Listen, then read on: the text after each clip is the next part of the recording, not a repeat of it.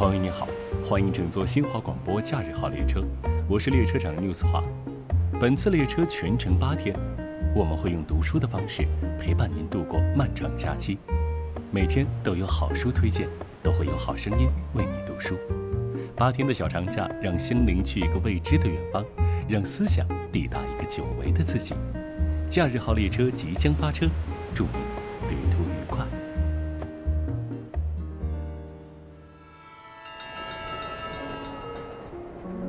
朋友你好，我是牛思华，今天是十月七日，我们跟您分享文章的最后一天。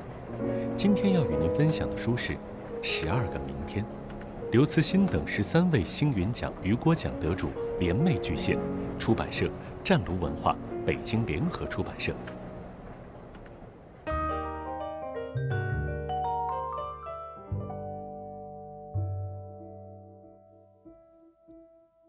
如果有一天，人工智能像机械姬情节中的那样将你囚禁五十天；如果有一天，你能够通过深度脑刺激升级自己，但很有可能丧失本性；如果有一天，你的未来都在无人机的监督下生不如死，只想逃离；如果有一天，一个两万八千岁的人工智能开始像哲学家一样思考孤独。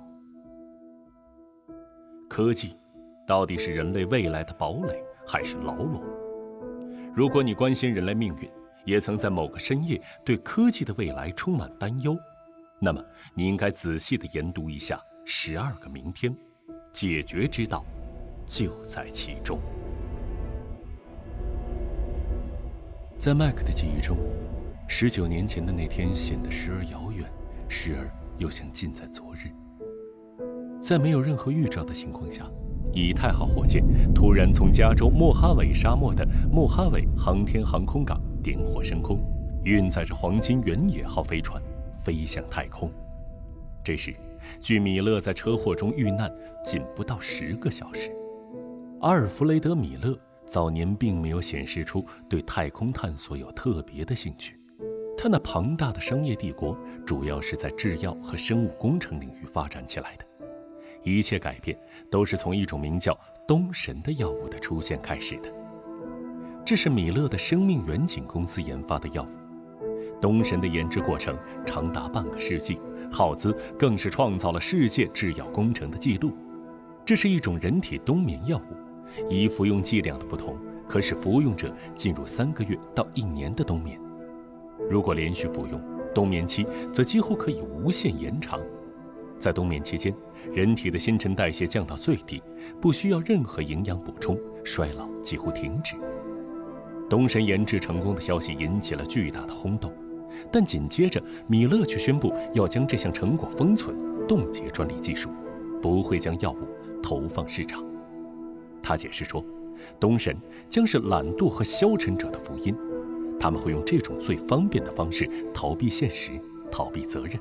在未来不同的时间醒来看看，选一个最舒服的时代生活，这不是东神的目的。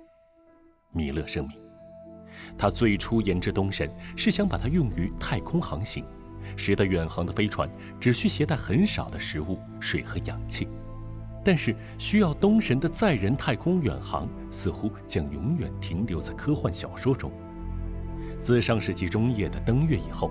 载人太空航行所到达的离地球最远的距离，只是米勒的那辆林肯车开三四个小时的路程。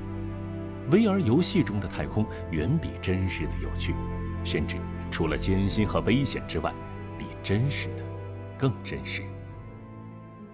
米勒在长岛的车祸中遇难，这对生命远景的太空探索事业是一个致命的打击。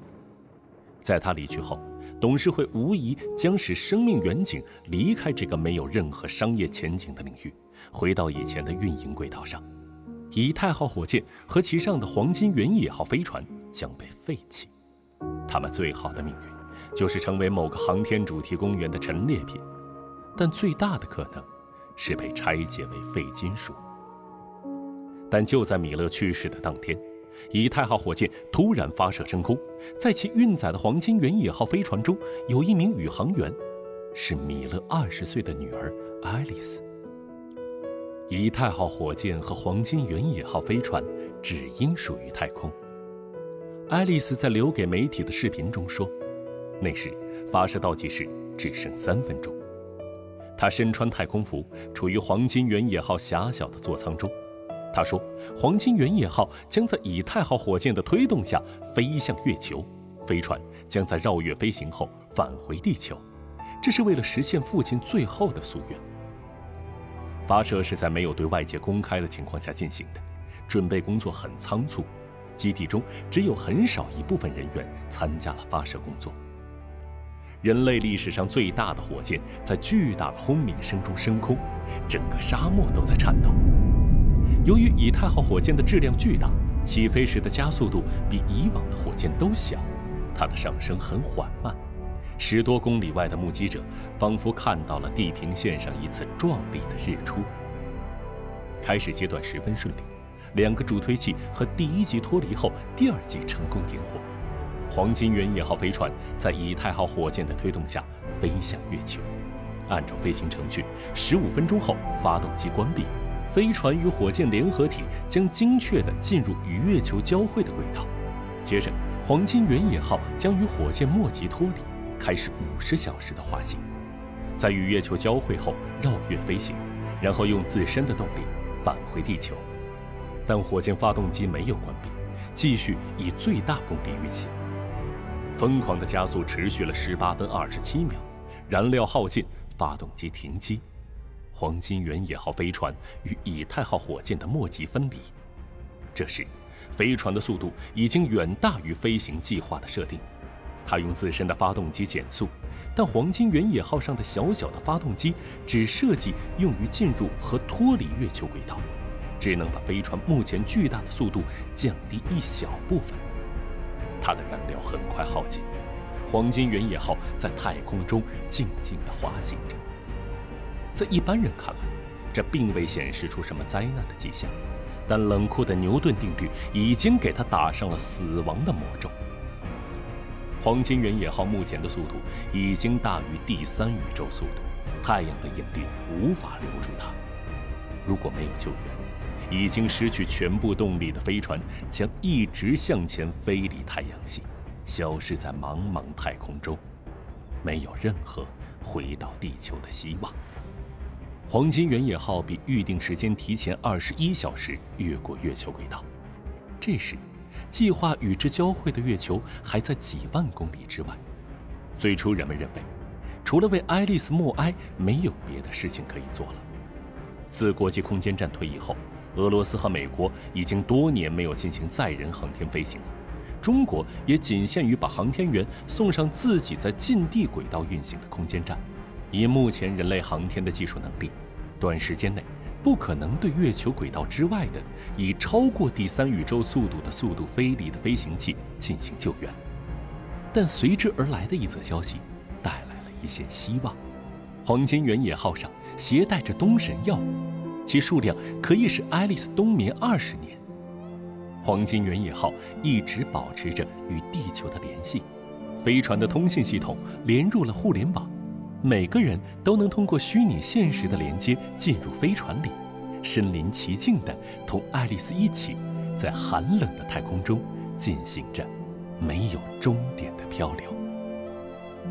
明天即将是节日的最后一天了，我们的分享也到此结束了。如果你想持续听到更多的内容，请关注新华广播以及新华之声微信公众账号。今天的节目就到这里了，我们下期再见。